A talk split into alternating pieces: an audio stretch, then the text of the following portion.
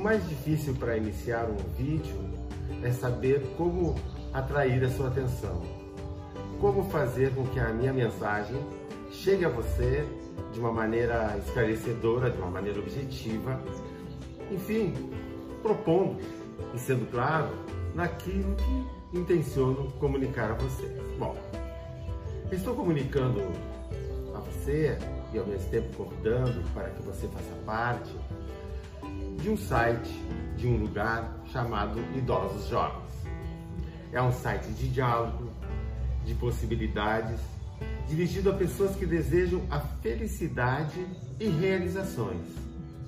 Diferente de sites para idosos, que a gente vê todo dia, porque este se propõe a ação, quero dizer, integração das pessoas idosas jovens à vida partindo daquela ideia de que os idosos, jovens, são pessoas que têm muita força, muita habilidade, muito conhecimento, muita vida, mas que por motivos de evoluções profissionais dentro de uma cultura, de uma sociedade, quando se aposentam, ou mesmo aqueles idosos que têm a sua renda própria, eles parece que passam a ocupar um lugar de uma consulta meio que fictícia, tipo quase uma consulta idealizada de um bebezão velho.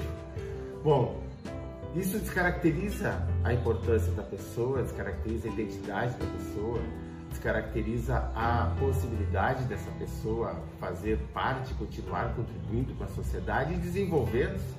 Não tem nada melhor para a saúde do que estar estabelecendo trocas trocas entre pessoas, entre atividades, entre situações, entre programas, entre projetos que sejam de fato verdadeiros.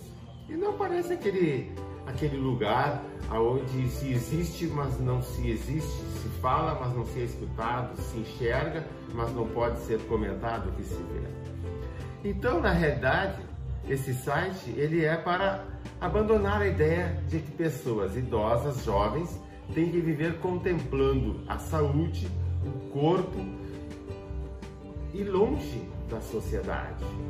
A pessoa idosa jovem não deixou de fazer parte da sociedade. Ao contrário, está mais pronta do que nunca para contribuir com a sociedade. Então é uma contradição. Esse lugar, esse site, ele faz com que essa, esse vácuo que fica entre a pessoa idosa, habilitada, capaz, com muita vitalidade, consiga manter-se integrada ao que já fazia ou aquilo que quer fazer na sua vida ou na sua vida, para si ou para alguém. Ou seja, temos que lembrar sempre que pessoas integradas são pessoas que têm a possibilidade de manter a sua jovialidade, a sua saúde, maior longevidade, é? por maior permanência, melhor qualidade.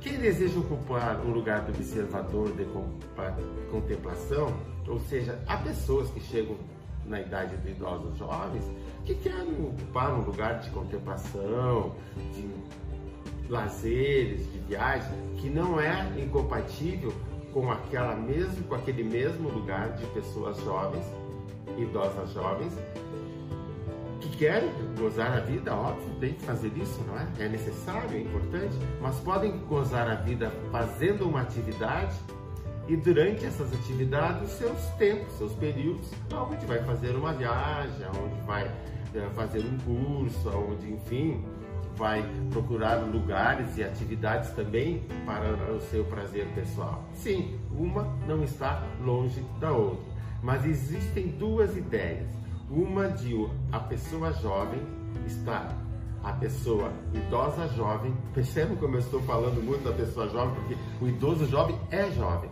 Uma, portanto, ideia de que a pessoa idosa jovem pode continuar e deve continuar integrada à sociedade, e a outra que a pessoa idosa deve dar preferência à contemplação da realidade, da vida, das coisas, enfim, e focando na saúde, na alimentação, no exercício físico, que obviamente não estão desintegrados, mas são lugares diferentes de um de outro. que a gente vai conversar e vai esclarecer com o tempo. Não se tem todas as respostas, não é? Então é para essas pessoas que querem continuar fazendo pela sociedade o que sempre fizeram ou que nunca fizeram, mas que podem fazer agora, podem realizar agora. Podem fazer, podem realizar sem correria, sem necessidades emergentes de se manter na vida, ou melhor que faz, faz porque quer e porque gosta de fazer. Então esse site, essa proposta que pode evoluir do site, obviamente, não precisamos, precisamos nos prender a ele, é um lugar de diálogos e de possibilidades gerados pelos participantes que compõem esse site. Existe uma forma de você se inscrever, de você fazer parte da criação do próprio site, de enxergar ali, de construir ali aquilo que você acha que deve uh, compartilhar para que os demais também possam se identificar e a partir daí fazer então as suas contribuições. É uma rede que vai se criando. Né? Então é um lugar de diálogos e de possibilidades gerados pelos participantes do site. Por isso é importante inscrever-se no site. Ali tem um lugarzinho onde você põe seu nome, você põe seu e-mail, se eu não me engano, seu telefone, não, tem, não, não, não lembro bem agora, mas você se inscreve e fará parte então do diálogo. Nessa contribuição, nessas contribuições que você pode fazer, são, você pode indicar conteúdos, você pode indicar atividades, você pode indicar projetos, enfim, você pode fazer com o site aquilo, eh, o seu lugar no qual você registra, você propõe, você contribui para a sua integração e dos demais. Não é um lugar de conversar e de criar passivo. A pessoa idosa jovem tem que manter o seu lugar social, lugar de importância, de significado e sentido da sua existência. E este lugar é ocupado pela atividade, diferente do lugar de contemplação. E esse é um ponto que vamos bater sempre. Vocês vão encontrar também possibilidade de participar em redes sociais. Por enquanto está todo ele, todo o processo está iniciando, né? Por enquanto está no Instagram, no Facebook, no Google Meu Negócio e dando sequência em breve, eu quero colocar também já abrir espaço no YouTube, o LinkedIn com o tempo, o Twitter também com o tempo, mas o podcast eu gostaria muito de começar a efetivá-lo, né? a construí-lo. E o podcast é um processo onde nós podemos dialogar, onde pessoas, vocês, qualquer um de vocês, poderá ser um convidado, poderá ser um entrevistado, e a partir desses diálogos, então, trocar ideias e propor ideias para as pessoas e receber ideias das pessoas para que vá se construindo ações. Sempre o objetivo é construir ações. Que tipos de ações? As mais diversas que está incubada em cada um de nós. Eu vou falar um pouco do meu histórico, né? porque afinal de contas, embora seja evidente que o meu nome já está publicado no próprio site, mas é importante também que eu fale sobre o meu nome, sobre o meu trajetória, enfim, né? Então eu sou o Caio César Gomes e a minha trajetória profissional é como psicólogo clínico e funcionário público federal no cargo de psicólogo na Universidade Federal de Santa Maria, no qual tenho todos os meus agradecimentos. No entanto, a clínica sempre me encantou e fazem algumas décadas que nela trabalho. Já faz um bom tempinho quando a gente vê, ó. Né? E por isso que idosos jovens estão na atividade, né? Quando olham para trás, enxergam essa trajetória, mas quando fazem um, uma edição da vida, né? Como diz assim, usando o editor da vida, a gente, poxa, mas já faz tanto tempo que eu estou trabalhando. Sim, já faz todo esse tempo e faz muito, tem muito tempo ainda que eu quero continuar trabalhando. Né? A clínica sempre me encantou e fazem algumas décadas que nela trabalho. Desde que me formei em psicologia, sempre tive clientes em consultório eu lembro que meu primeiro cliente, quando eu saí da universidade, terminei meu curso, a gente já faz aqueles atendimentos do estágio, né? Que desde a minha época se fazia e de extrema importância. Mas eu convidei um cliente para que, se ele quisesse dar continuidade no atendimento comigo, eu não lhe cobraria. Claro, eu precisava de alguém para dar continuidade à minha prática. E também poderia, poderia ajudar essa pessoa, é? já que tinha estabelecido um bom vínculo e o processo estava desenvolvendo. Num período de dois ou três meses, quando eu saí da universidade até abrir o consultório, eu não tinha lugar para onde atender. E em Pelotas, na cidade onde eu morava naquela época, tinha uma praça que quem conhece sabe, a praça do, do direito, que era do curso de direito, ainda deve ser, ainda deve ser. Era muito legal, principalmente no início da manhã, assim, muito tranquilo, muito pacífico, as pessoas iam praças, escolas, aí tinha uma escola, tinha uma universidade, tinha próprio curso de direito perto. Então era aquela trajetória boa, intensa, não exagerada, mas sem barulhos, né? Aquele barulho do quem vai e quem vem com seus diálogos. Então faz tempo que eu acompanho a evolução das pessoas com quem trabalhei e junto com elas acompanho a minha própria evolução pessoal e profissional. A evolução pessoal me deu amadurecimento e é muito significativo para mim esse amadurecimento. Com uma bagagem, né? uma bagagem que eu trago comigo. É um processo que não controlo. O amadurecimento eu não controlo, mas eu cuido dele. Cuido para que tenha o seu melhor curso, o seu melhor desenvolvimento possível, a sua melhor evolução. Quanto ao processo crescente profissional, cada vez mais as pessoas me ensinam o quanto preciso conhecer mais. Isso pode parecer muito batido, muito comum, e é, é mas é uma verdade, é? uma verdade. Assim, cada pessoa, é? elas, em geral, elas têm um, um, um panorama de perfil muito semelhantes, mas na sua intimidade é uma diversidade de possibilidades, não é? Que não se comparam uma a outra. É impossível de comparar uma pessoa a outra embora a gente pode enquadrar no grupo A, no grupo B, no grupo C, quando conversamos com elas, é muito diferente. Potencialidades, as potencialidades que cada uma traz consigo, as crenças, as verdades, é? as dificuldades, aquilo que elas querem superar e não conseguem, aquilo que elas superam e se sentem felizes porque superaram. Então vai haver momentos onde eu vou falar sobre essa experiência clínica relatando a evolução de alguns casos. Cada caso uma história, alojada em um sujeito. Um sujeito que deseja entender como ele pode, como ele ou ela pode pensar e agir da maneira como faz. Há vezes em que gostam, e muitas outras atitudes que praticam que não gostariam mais de fazer. Até as abominam. No entanto, não conseguem ser diferentes, mesmo querendo. Esse é um processo interessante. É o, o foco da clínica, né? Quando há uma incompatibilidade com aquele jeito como eu imagino que eu devo ser, sem ser uma cobrança exagerada, uma noção de raridade, e a discrepância que aparece frente a essa imagem de como eu deveria ser. Mas falarei sobre isso em outros momentos.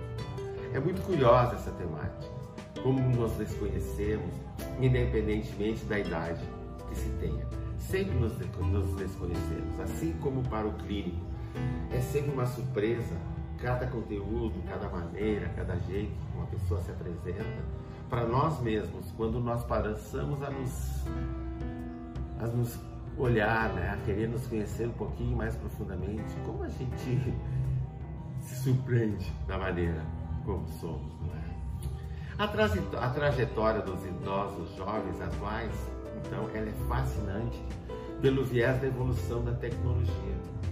De um lado, avançamos do telégrafo para as redes sociais digitais.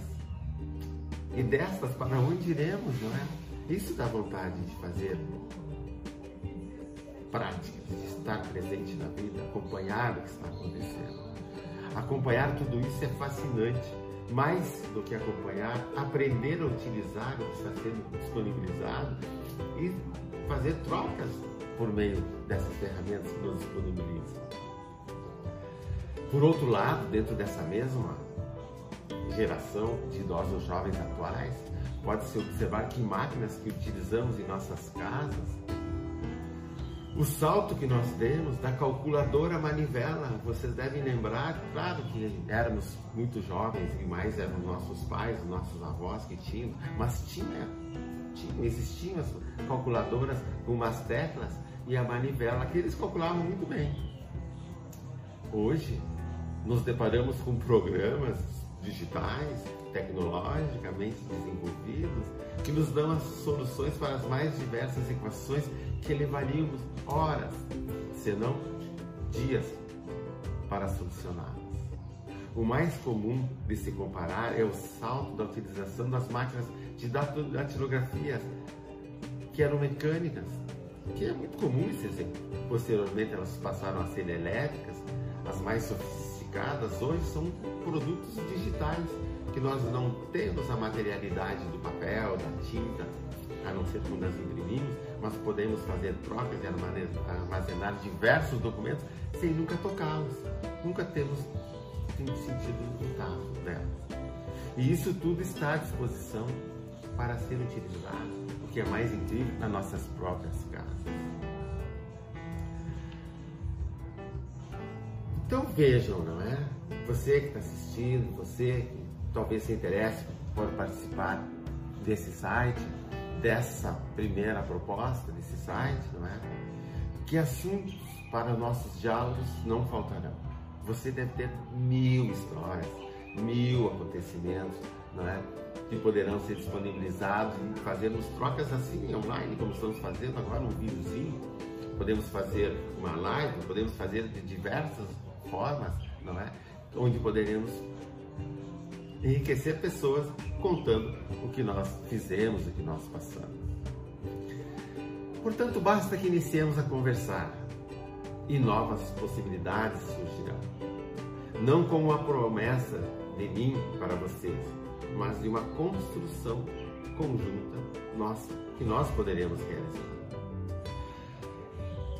Tenho que confessar que ainda estou utilizando com certas ressalvas, os recursos que estou disponibilizando para nossas ações. Mas, como é dito nos meios digitais, antes um não bem feito, feito, do que um perfeito não feito, não é mesmo? Então é com esse espírito que está sendo disponibilizado este lugar de fala, esse lugar de possibilidade, esse lugar de fazer. Né? Portanto, inscrever-se nesse lugar. Agora preste atenção qual é esse lugar. Esse lugar é idososjovens.com.br. Você pode acessá-lo, você pode inscrever-se, se você não quer inscrever-se, inscrever-se, você pode só acompanhar. E lembre das nossas redes sociais que estamos desenvolvendo gradualmente. E outra questão também que é importante, né? Fazer parte é estar presente. E estar presente é continuar vivendo. Isso é, o mais importante de tudo.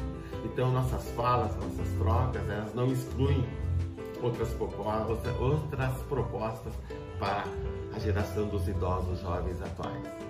Mas ela tem um foco. E o foco são novas possibilidades a partir dos diálogos que nós vamos estabelecer. Vou aguardar vocês com muita vontade de fazer trocas, de conversar, de conhecer, assim como de propor e trocar aquilo que eu trago comigo. Um abraço a todos. Dessa vez o diálogo é pequeno, outras vezes faremos um pouco mais denso, vamos dizer assim, porque nossa geração gosta, é? Gosta ainda de ter à nossa disposição conteúdos e trocas valiosas para nossa, o nosso enriquecimento. Até breve.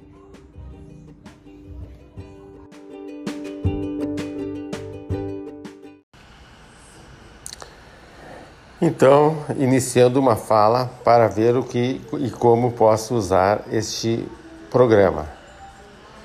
Temos que pensar na possibilidade de editar fatos mais longos e mais curtos também, para que a distância entre a fala e a compreensão seja menor. Temos que pensar também em como gravar e regravar algumas coisas, porque senão vai ficar sempre a ideia de que a coisa não funciona. Coisa que não funciona, é necessário repensar a sua importância e continuidade na existência, pois a inoperância só causa problemas. Problemas que podemos pensar várias vezes. Ok, ok, ok. Olá, e começando de novo um, um novo episódio. Idosos Jovens. Com vocês, Caio César Gomes, psicólogo, aquele que vos fala sobre uma faixa etária de grande qualidade, de, de grande excepcionalidade. Nem sempre na sociedade temos essa mesma compreensão. Para muitas pessoas, a velhice nada mais é do que a degradação de uma identidade que um dia pode ter sido até importante, pode até ter sido ou ter conquistado um certo capital social, mas que com o tempo, o esmorecimento do seu corpo biológico foi esvaecendo a sua identidade e o seu capital, que por muito tempo prevaleceu enquanto representatividade e reconhecimento social, foi decaindo e passou a ser admirado, talvez pelo que fez, pelo que deixou de fazer, mas não pelo que faz. Certa vez ouvi de uma pessoa com uma certa idade, após ter passado por algumas oscilações na saúde, aonde o seu movimento, a sua autonomia e a sua lucidez sofreram alguns abalos que se manifestavam em formas de fragmentações do seu jeito de ser, me disse: Tempo atrás eu cruzava essa cidade de ponta a ponta, ia, caminhava, voltava, comprava, fazia minhas coisas, trabalhava. E meio que indignada, respondeu dizendo. E o que perguntando, né? Respondeu perguntando. E de que adiantou tudo isso? Se agora veja como estou. Estou dependente, incomodo as pessoas, porque não tenho a minha mobilidade, a minha vontade livre.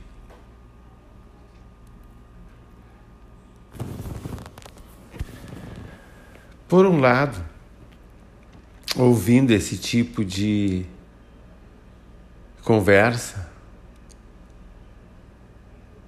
esse tipo de constatação da própria pessoa idosa, podemos nos questionar se temos que nos sentirmos idosos jovens ou se temos que de vez nos entregarmos à idade, à degradação, enfim, torcer para que a morte chegue e acabe com tudo isso.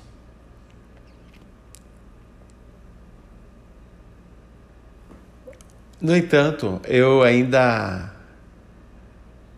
questiono e reluto em aceitar porque a degradação faz parte da não aceitação do estado que se vive.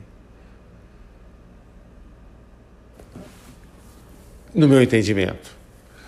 Mas pode ser que não, pode ser que eu esteja completamente enganado.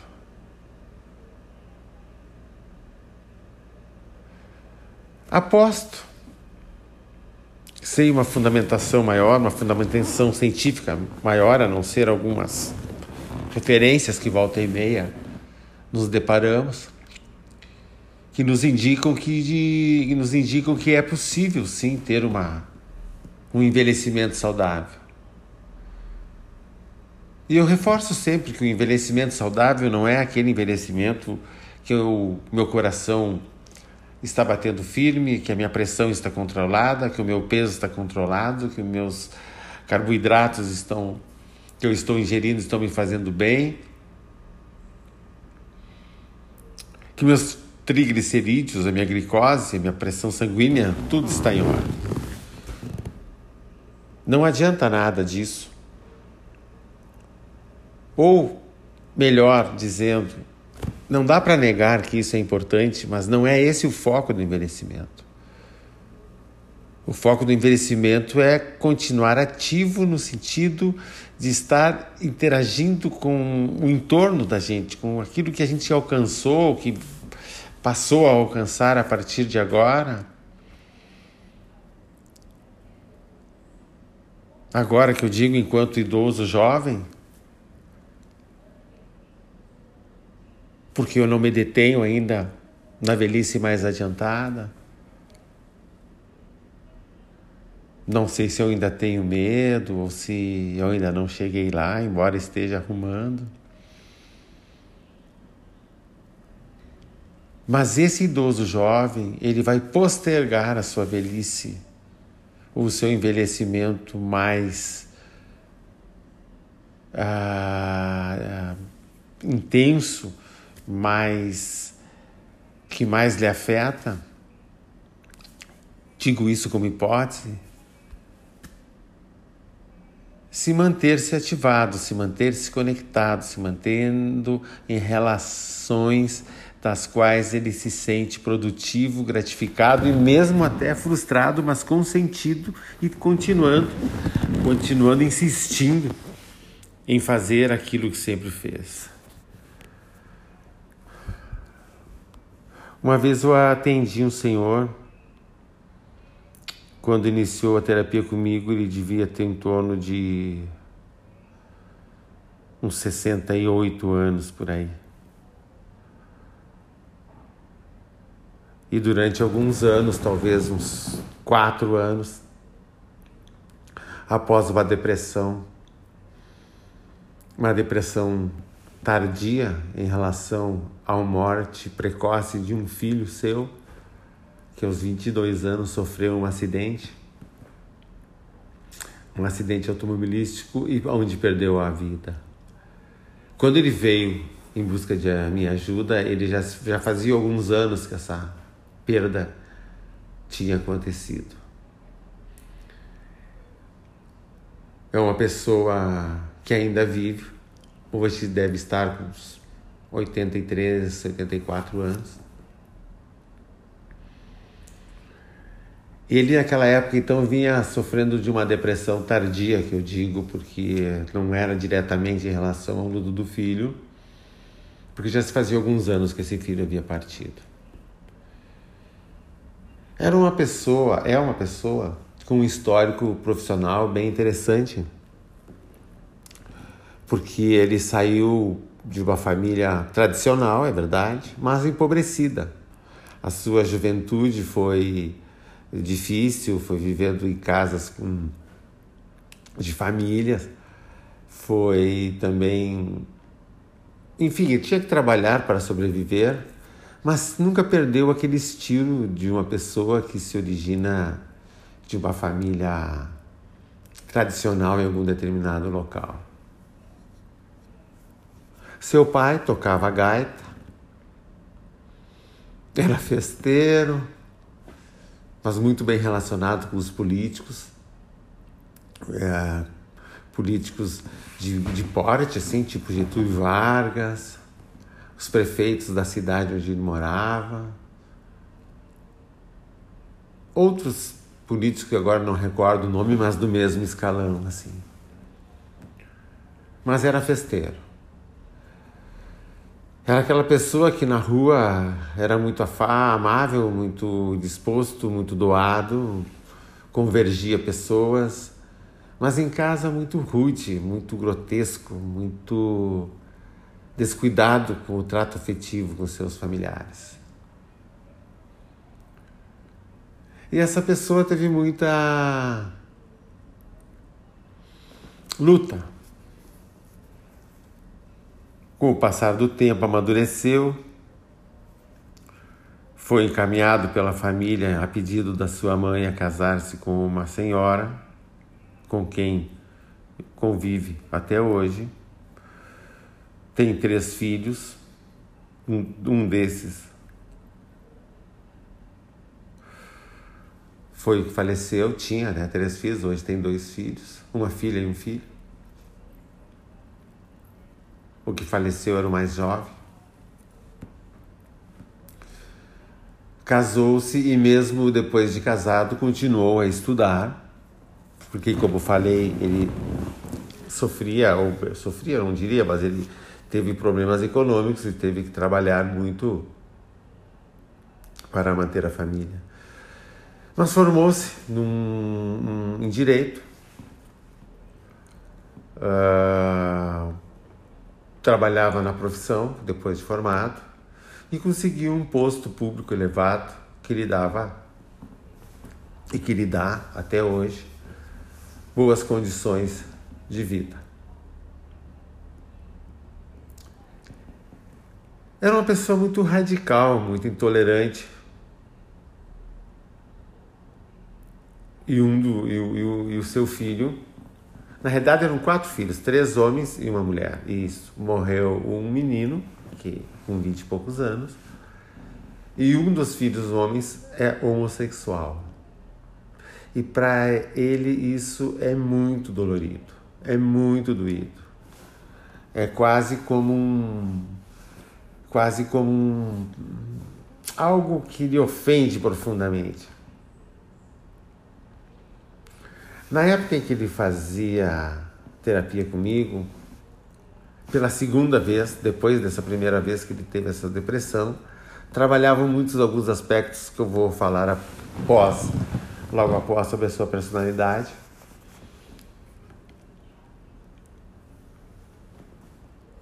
E depois de um tempo, então, ele interrompeu a terapia, houve um, um progresso suficiente, considerável.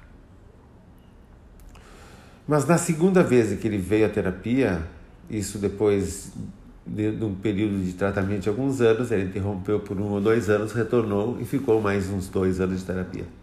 Já não, não era um ser depressivo, não era uma pessoa depressiva. Ele buscava entender algumas circunstâncias da sua vida e da sua personalidade. Ele tinha reações, manifestações homossexuais ativas que era como se ele fosse. Como é que eu vou dizer assim? Compulsivamente levado a isso. Mas era uma, um contraste com a sua personalidade moralista, machista, provedor da família e com um certo estigma, uma certa determinação, uma certa postura pessoal que lhe impunha comportamentos corretíssimos e que tudo que se desviava ou parecia ser um desvio na concepção dele do que ele considerava normal como gênero masculino, gênero feminino, não aceitava a homossexualidade nem a dele e muito menos a do filho, o filho nunca soube.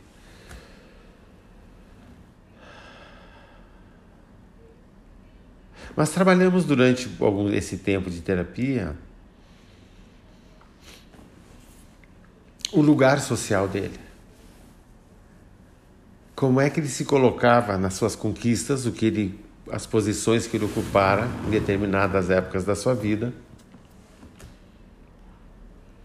como profissional, e como ele se sentia nas relações familiares perante a esposa, perante a filha e os dois filhos, como ele se sentia. Como ele se sentia ameaçado e constantemente, de forma reativa, a qualquer desafio da sua autoridade, ele agia de uma maneira muito grotesca, muito forte, muito incisiva, a ponto de que, passado algum tempo, ele se sentia até envergonhado do que havia realizado, da forma como havia se comportado. E isso não acontecia somente na casa e com os familiares. Às vezes com pessoas simples, como o porteiro do prédio onde ele morava, às vezes, né? onde ele morava. Às vezes acontecia a mesma coisa.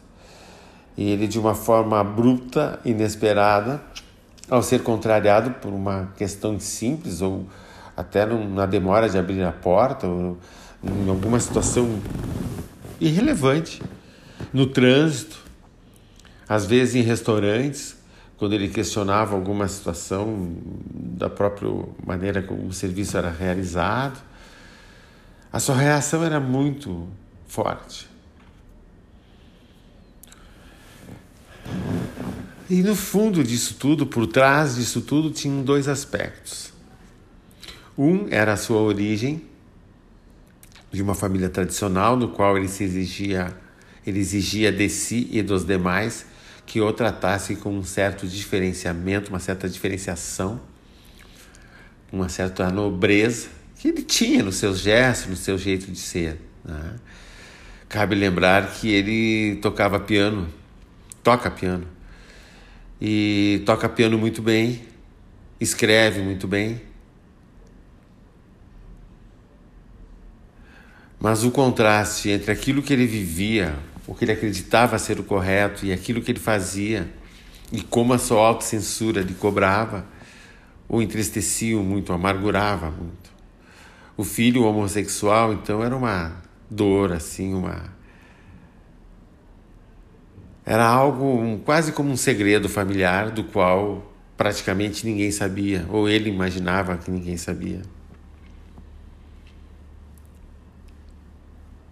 Mas durante a terapia, isso é importante, como ele começou a se tratar com uma certa idade, 68 anos mais ou menos, se eu estou correto, há uma idade onde se tem o entendimento de que a pessoa já não mais faria mudança e que uma pessoa, como exemplo, se fosse tivesse um caráter ranzinza, eh, essa ranzinzice permaneceria mais elevada, mais intensa e menos flexível.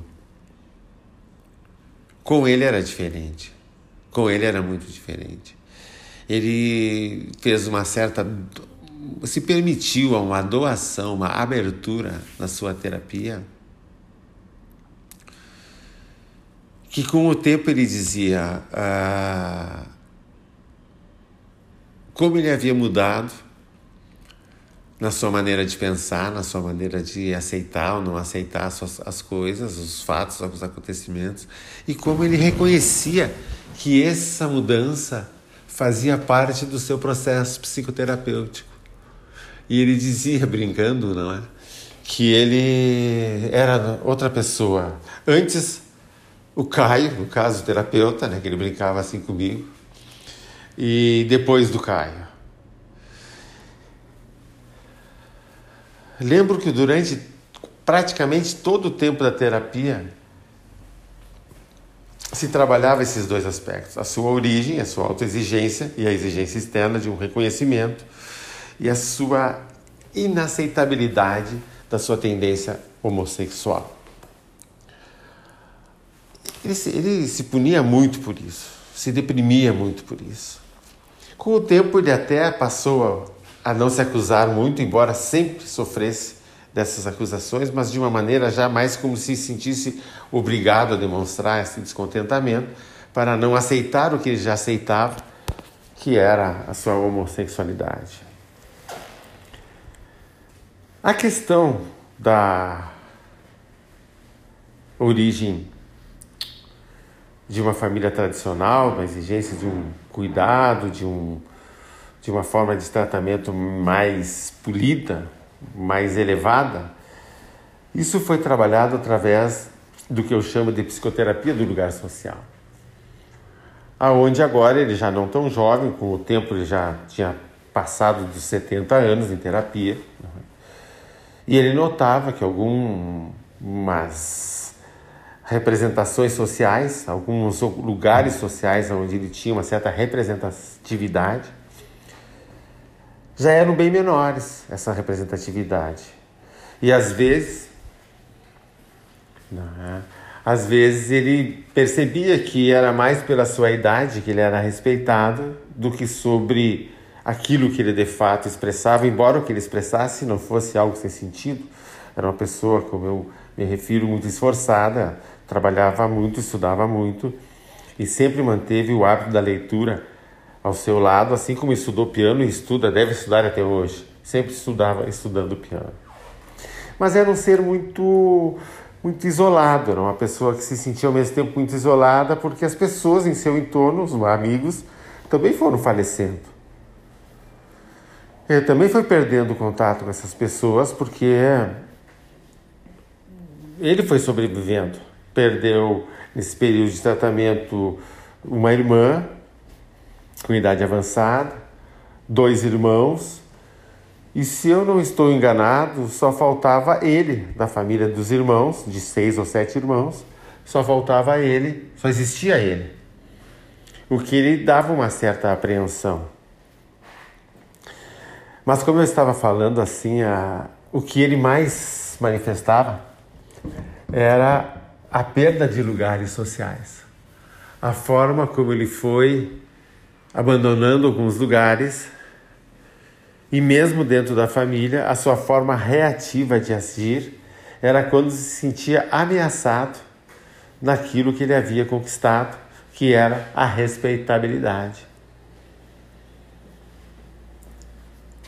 Mas na realidade ele não havia perdido essa respeitabilidade. O envelhecimento, a fragilidade da velhice é que o fazia com que sentisse, de uma certa forma, ameaçado.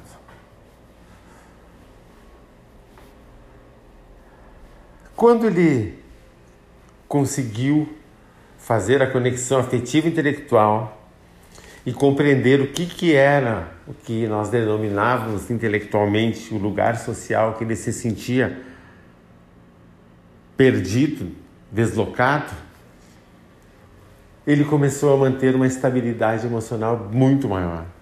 E parece que uma certa jovialidade característico do momento histórico e cronológico que ele vivenciava, parecia lhe tomar, parecia lhe cercar e expressar em seu jeito de ser, até com uma certa vitalidade, aparentemente além daquela característica da idade cronológica que ele possuía na época. As suas atividades sexuais com a esposa foram diminuindo muito. Seu relacionamento com ela foi, era muito difícil porque ele era muito impositivo e sempre a considerou de um nível econômico e cultural inferior a ele, embora ela fosse professora, professora do ensino fundamental, professora estadual. fez com que se afastassem a ponto de não mais conviverem no mesmo leito e, e a frequência da atividade sexual foi caindo, caindo, caindo, a ponto que não havia mais. Assim também a sexualidade ou a homossexualidade passaram a ter algumas situações onde ele se envolvia com pessoas que lhe exploravam economicamente. Embora ele não tivesse perdas significativas para sua condição econômica, mas lhe tiravam, volta e meia, alguns, alguns reais a mais, e mais pela indignação de ser atacado, usurpado, fazia com que ele, foi fazendo com que ele fosse abandonando essa prática, e as últimas vezes ele relatava que nem ereção havia mesmo quando encontrava alguma pessoa com qual ele faria esse, esse relacionamento. Então, o envelhecimento, percebem? Hoje ele já deve estar com 83 anos, as últimas vezes que ele esteve aqui, ele deveria estar com 80. Aqui pelo consultório, quero dizer, não é? Ele. A velhice vai trazendo essa desativação. Mas não quer dizer que essa desativação tem que estar conjuntamente associada a uma desconsideração ou uma desvalorização da identidade da pessoa. O que é necessário perceber é que os lugares sociais que a pessoa ocupa em suas determinadas fases etárias ou evolutivas vão se diferenciando. E o que nos causa, ou o que causa o desajustamento, né? no caso que estou me referindo aos idosos jovens, é o não reconhecimento dessa mudança de lugar em tempo hábil para que possa então reprogramar a sua forma de conexão com a sociedade, com as pessoas com as quais passará a se relacionar. Tendo dado-se conta disso, e também com uma estabilidade emocional mais permanente e uma aceitabilidade de si, com uma valorização da estima, da sua autoestima, de alguma forma, não saberia explicar como, ele passou a se relacionar, pelas suas habilidades culturais, com escritores da cidade e passou a frequentar lugares onde esses escritores frequentavam e com eles passou a interagir e a desenvolver a sua arte. Volta e meia ele tocava um piano para eles, cantava, escrevia. Tanto foi que um dos seus amigos fez junto com ele, fez junto com ele no sentido de apoiando-o escrever um livro sobre a sua vida. Um pequeno, uma pequena brochura. Mas ali já se notava a forma como ele escrevia, o que ele queria contar e o que ele, como psicoterapeuta, eu posso dizer, deixou de revelar por precauções e com temores, provavelmente, do que isso poderia repercutir.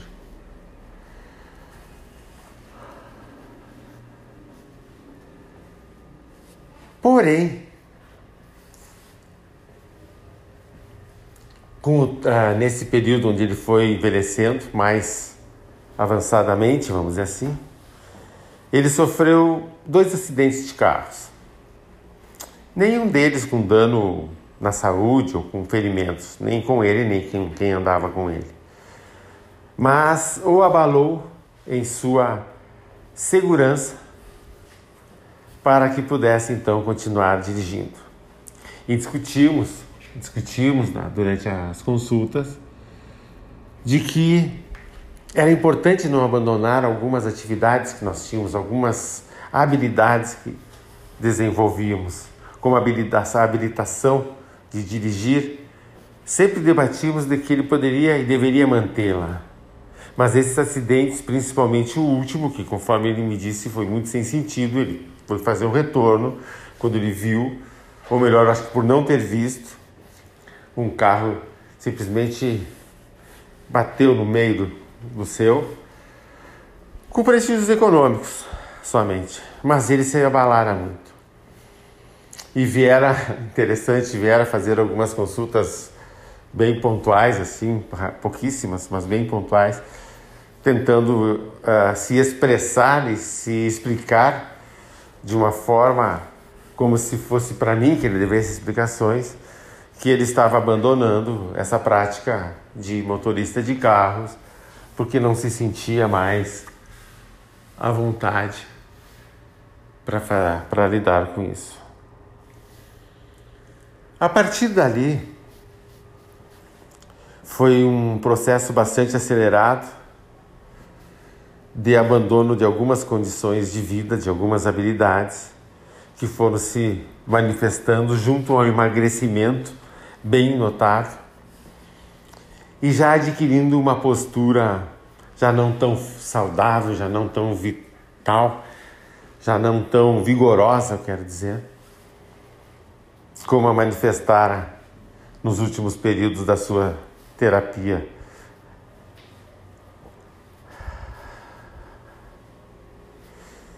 Hoje, às vezes, consigo saber alguma notícia dele por meio de suas redes sociais, Facebook, onde são postadas algumas fotografias junto à família, junto aos netinhos que ele adora, sempre se referiu com muita, muito carinho, mas uma postura já embora ainda independente, é uma pessoa independente ainda, mas já com uma postura que já revela uma certa decaída da sua jovialidade, uma certa perda da sua, do seu vigor, né, do seu vigor físico.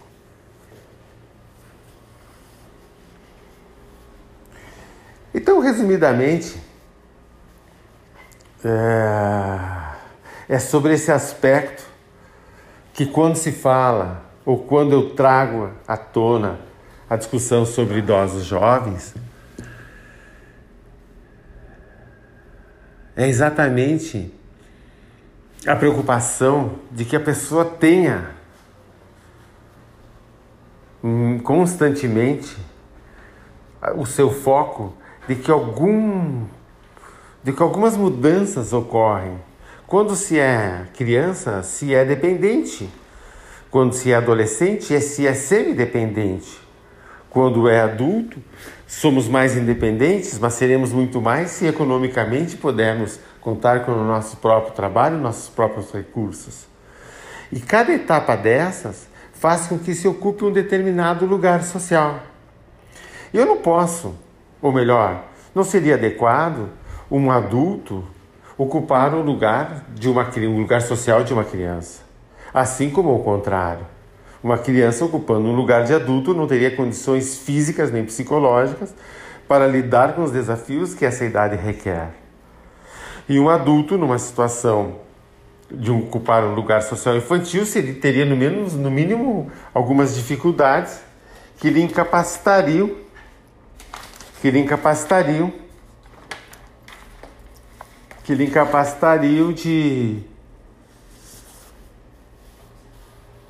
poder desempenhar uma atividade adulta e por isso estaria regressivamente situado num lugar inferior ao seu. Esses são parâmetros bastante simples que eu estou trazendo para que a gente possa fazer uma reflexão. Mas dentro do que o idoso jovem, durante as, sua, as suas etapas evolutivas, conseguir perceber que há uma troca de lugares, mas não necessariamente perda de um lugar para um nada, para um lugar vazio, faz com que, propicia com que essa pessoa continue ou permaneça conectada com alguma troca estabelecida com a realidade social que o permite desenvolver-se e contribuir com essa realidade, de maneira que consiga fortalecer a sua autoestima, a sua curiosidade, o seu funcionamento mental e principalmente estimularia o seu gostar, o seu gostar de estar na vida, o seu gostar de fazer parte, o seu gostar de querer fazer as coisas, o seu gostar de acordar cedo, o seu gostar de querer sair para trabalhar, se eu gostar de querer acordar para fazer alguma coisa. Obviamente que um idoso jovem, geralmente aposentado ou vivendo das suas rendas conquistadas durante as etapas anteriores da sua vida, propicia que não tenha mais que sair correndo para, sua para manter a sua sobrevivência. Já dispõe de alguns recursos. E essa disponibilidade de alguns recursos faça com que ele possa ter escolhas melhores ou escolhas mais tranquilas sobre o que de fato quer fazer na vida. E essas escolhas poderão repercutir numa atividade de prazer de estar vivendo. Porque viver no sentido de que está sempre correndo atrás da máquina, mas que não há um momento de prazer, não há um momento de lucidez, de tranquilidade, de paz, de escolha, para que melhor, o que gosta mais de fazer, também não tem sentido. É? Qual é o sentido de viver sempre atrás da máquina, sempre correndo? É necessário alguns períodos da vida, como na parte do adulto jovem, adulto maduro. Se corre, se planeja, se executa, se recebe, se perde, se ganha. Isso é verdade. Porém, é isso que acontece. Na fase do idoso adulto, que eu caracterizo entre 55 e 65. Estou repensando se 65 não é mais longevo. um pouquinho, se não vamos até os 70 por enquanto. Gostar de acordar. Gostar de acordar mentalmente envolvido com algo a realizar. Esta é a grande proposta, essa é a proposta, essa é a meta de vida. E não mais entender o trabalho, porque agora é desnecessário, como forma de viver e única fonte de suas preocupações. Não, o trabalho é a forma de colocar em prática algo que agora gosta de fazer para si e para os demais. Nem que seja o não trabalho. Acordar para contemplar o mar, para contemplar a lua, para contemplar o amanhecer. Bom, se é disso que gosta, é com isso que seu ser é irrigado e é motivado a se manter vivo, por que não fazer isso? Não há problema algum em que isso seja realizado. Então, essa é a questão, não é? De manter-se ativo, mesmo que considerado pelas leis, pela legislação, inativo, é o que dá sentido ao que eu chamo de plus no final da vida, do plus pós período de trabalho. Nem é adequado plus no final da vida. Plus, plus ao, fi, ao final da, da jornada de trabalho, das obrigações trabalhistas. Aquele momento da vida aonde eu não vou ir cuidar do meu corpo, não vou ir cuidar do meu coração, não vou ir cuidar da minha alimentação, embora não vá desprezar nada disso, mas vou me dedicar a realizar aquilo que eu mais tenho vontade, tenho alcance de fazer. Obviamente que eu não posso sair de uma maneira alucinada, querer viver um nível, um padrão de vida que não tenho condições, do que não consegui, não tenho condições porque eu não consegui construir durante toda a minha vida. Mas aquele padrão de vida que eu construí, que eu penso que eu posso até evoluir, por que não fazer? Por que não se dedicar? Hoje, o idoso jovem, enquanto idoso jovem, já tem uma certa experiência, já tem uma certa sensatez, já tem uma certa perspicácia dos riscos que corre e das coisas que podem ou que não pode mais fazer, não é? E essa é, é, é, é, a, é a possibilidade melhor de vida, é se permitir colocar-se em prática numa época da vida em que a vida deixa de ser uma obrigação de sobreviver para ser uma possibilidade de melhor viver. E nesse sentido, é exatamente nesse sentido que a proposta do www.idososjovens.com.br propõe né, uma, uma, um período de vida que se possa viver com saúde, com vigor, mas com a sensação de que a vida é mais do que saúde e vigor, e sim uma possibilidade de se realizar, de continuar se realizando na vida. É interessante debater essas questões. Espero que eu consiga cada vez mais ser claro nas minhas ideias, nas minhas exposições. Gostaria muito que você que escuta este podcast se envolva com essa proposta, sinta alguma alguns pontos de identificações e que possa refletir e que possa qualificar a sua vida. Quando a gente aposenta, principalmente quem passa por esse processo, eu vejo isso muito seguidamente com pessoas que se aposentam mais jovens ainda, não é? Diferente daqueles que se aposentam mais tardiamente, que já sentem um alívio simplesmente, parece que querem só contemplar mas que também não conseguem viver a vida contemplando muito tempo. Mas esses, essas pessoas que ainda se aposentam mais jovens, vamos dizer assim, em torno de 58, 59, 60 e poucos anos, 63, 64 anos, quando caem, quando saem da, da vida do trabalho, parecem cair, como dizia uma pessoa muito querida que expressava dessa forma, é como se caísse num buraco sem fundo. Aquilo ia infinitamente acontecendo, acontecendo, acontecendo, levado por circunstâncias nas quais não entendia, não conseguia se identificar, porque já não tinha mais as referências que todo dia lhe davam a sensação de existência de uma sociedade, de importância de uma sociedade, que parece nada, não é? Mas o acordar com o horário, sair correndo em busca da realização de um trabalho, isso nos constitui como pessoa. Todos nós sabemos que o trabalho constitui a nossa personalidade.